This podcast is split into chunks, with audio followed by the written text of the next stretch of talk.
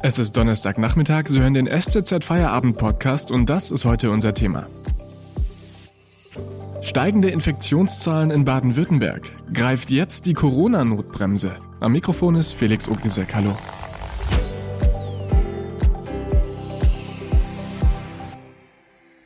In Schrotsberg im Landkreis Schwäbisch Hall ist der Inzidenzwert auf über 1000 Neuinfektionen pro 100.000 Einwohner innerhalb von sieben Tagen angestiegen. Die Gemeinde ist allerdings recht klein. In absoluten Zahlen sind es 62 Neuinfektionen auf 5800 Einwohner.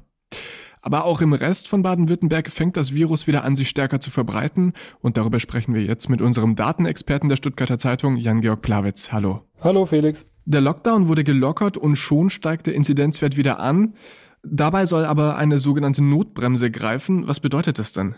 Notbremse bedeutet, dass wenn drei Tage in Folge die Inzidenz, also Neuinfektionen, Corona-Neuinfektionen je 100.000 Einwohner und Woche, wenn die drei Tage in Folge über 100 liegt, dann werden die Lockerungen zurückgenommen. Der Einzelhandel äh, schließt wieder, Zoos und Museen ebenfalls und man fällt wieder quasi zurück auf den Stand von Anfang März. Das Ganze, um einfach äh, so ein exponentielles Wachstum einzudämmen. So war es zumindest die Idee beim letzten Treffen von Bund und Ländern Anfang März.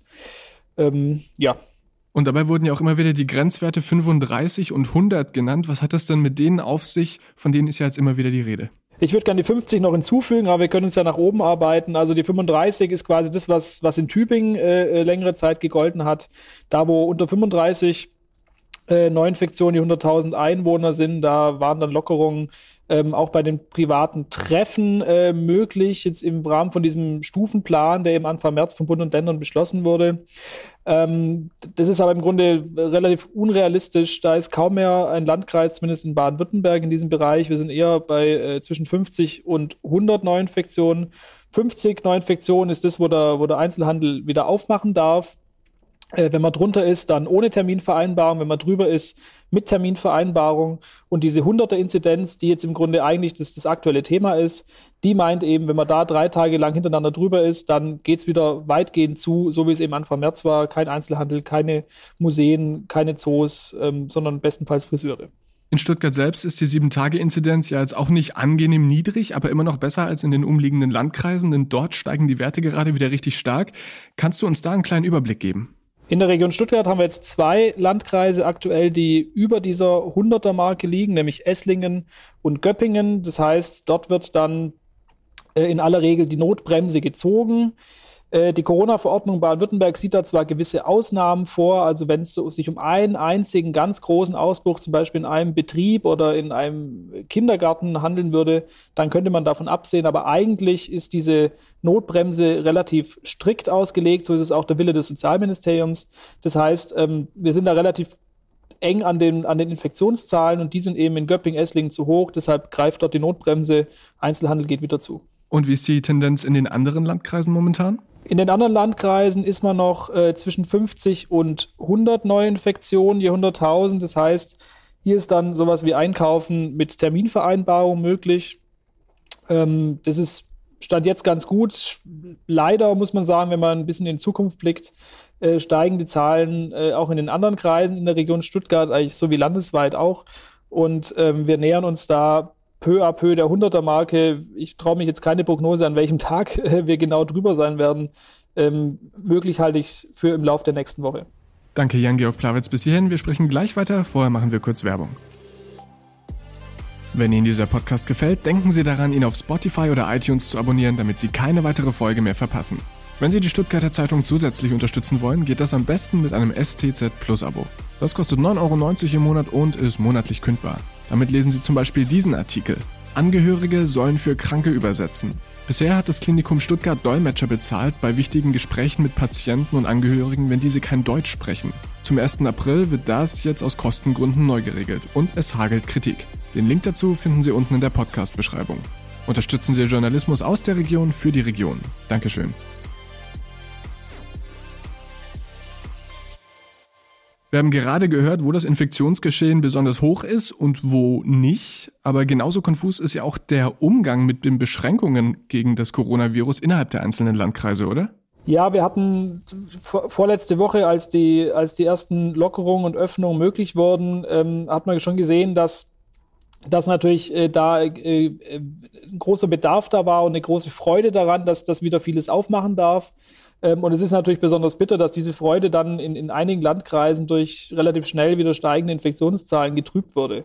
Wir hatten dann äh, so Leute wie den Landrat äh, von Kalf, der, ähm, der sein Gesundheitsamt angewiesen hat, eine bereinigte Inzidenz errechnen zu lassen, damit die, der Einzelhandel eben offen haben darf.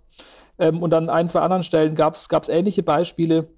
Das hat zu einem wirklichen Flickenteppich geführt ähm, an Regeln und da hat letztendlich auch das Sozialministerium jetzt ähm, ein bisschen den Riegel vorgeschoben und hat gesagt, nee, wir müssen es strikter handhaben.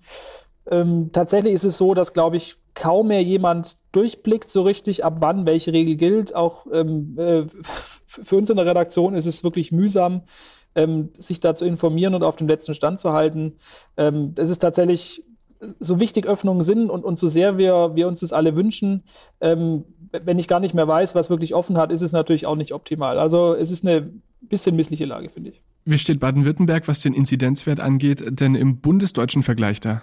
Baden-Württemberg war da eine Zeit lang ähm, das Land mit den besten Werten. Also wir waren ähm, ja äh, knapp an, den, an der 40er-Inzidenz.